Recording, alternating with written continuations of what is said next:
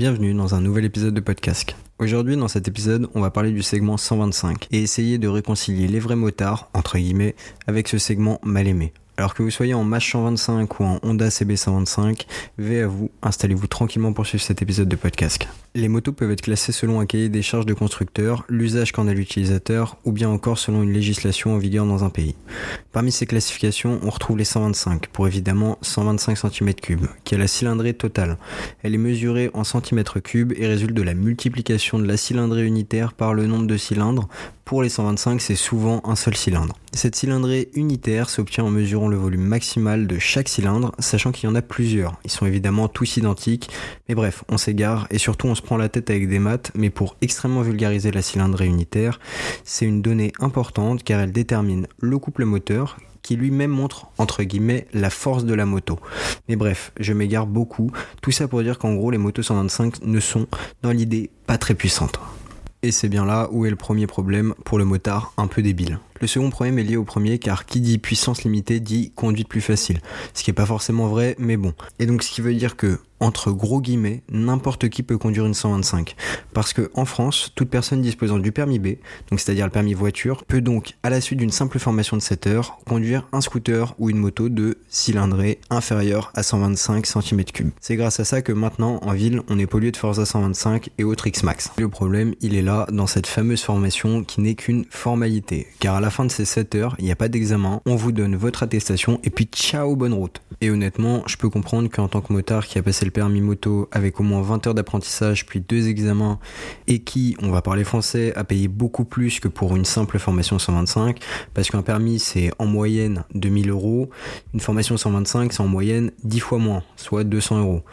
Donc je peux comprendre qu'on puisse avoir un certain manque de validation des mecs en 125. Mais justement, pour moi, il faut pas penser que le motard l'est uniquement parce qu'il a galéré à le devenir. Oui, je sais, je suis un peu philosophe sur les bords, mais plus sérieusement, être motard, c'est pour moi un esprit avant tout.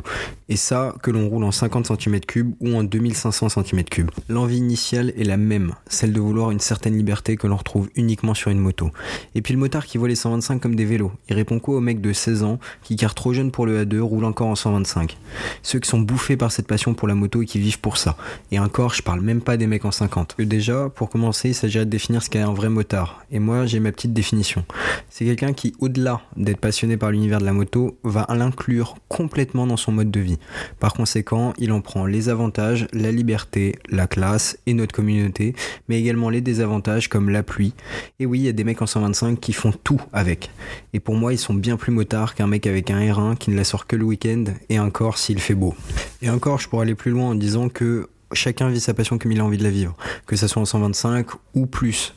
Je vois pas où est le problème de ne sortir sa moto que le week-end. Aucun souci. Il s'agit juste d'avoir cette mentalité motarde. Par exemple, il y a un gars que je suis sur Insta, il a fait les 1000 vaches avec un DR 125. Et je peux vous dire qu'avant, il en avait bouffé du kilomètre avec son 125. Bref, avoir seulement une 125, ça peut être pour plein de raisons entièrement valables. Financière, et oui, ça coûte beaucoup moins cher à entretenir une 125, même au niveau de l'assurance. On a également la question de nécessité, et oui, certains ont juste pas besoin de plus, ça leur suffit de rouler en 125. Et certains même utilisent les plateformes 125 uniquement pour se former avant de passer à plus puissant. Et sûrement beaucoup d'autres raisons valables. Donc oui, je trouve ça super dommage que certaines fois je me retrouve au feu avec un qui me regarde de haut et me demande avec dédain si c'est une 125. Parce que oui, je roule en KTM Duke 390 qui est également en 125. Donc beaucoup confondent et je pense que c'est l'une des raisons pour laquelle certains ne me disent pas bonjour. Il y a également un autre problème que beaucoup de motards doivent régler. Et je parle bien de motard et pas de motarde. Hein, celui de l'ego. Et de toujours vouloir prouver qu'on a la plus grosse. Je parle toujours de moto, on se rassure. Mais bref, la communauté motard est vue comme une grande famille. Et à ce titre, je suis complètement d'accord. Mais donc dans une famille, il faut arrêter de se juger constamment et plus s'intéresser à pourquoi on est une famille et qu'est-ce qui nous unit. Évidemment, je vais pas changer le monde de la moto, mais juste je voulais en parler parce que j'ai beaucoup de personnes qui me suivent sur Insta et qui roulent en 125. Et je voulais leur dédier un épisode. Merci beaucoup d'avoir suivi cet épisode de podcast. J'espère profondément qu'il vous aura plu. N'hésitez pas à vous abonner et à partager l'émission si elle vous plaît et sinon me faire part de vos critiques ou même de sujets dont vous aimeriez que je traite. Je vous souhaite à tous et à toutes une très bonne route, de très bonnes fêtes de fin d'année. Nous on se retrouve en 2024 pour tout éclater et surtout pour terminer, fait à vous.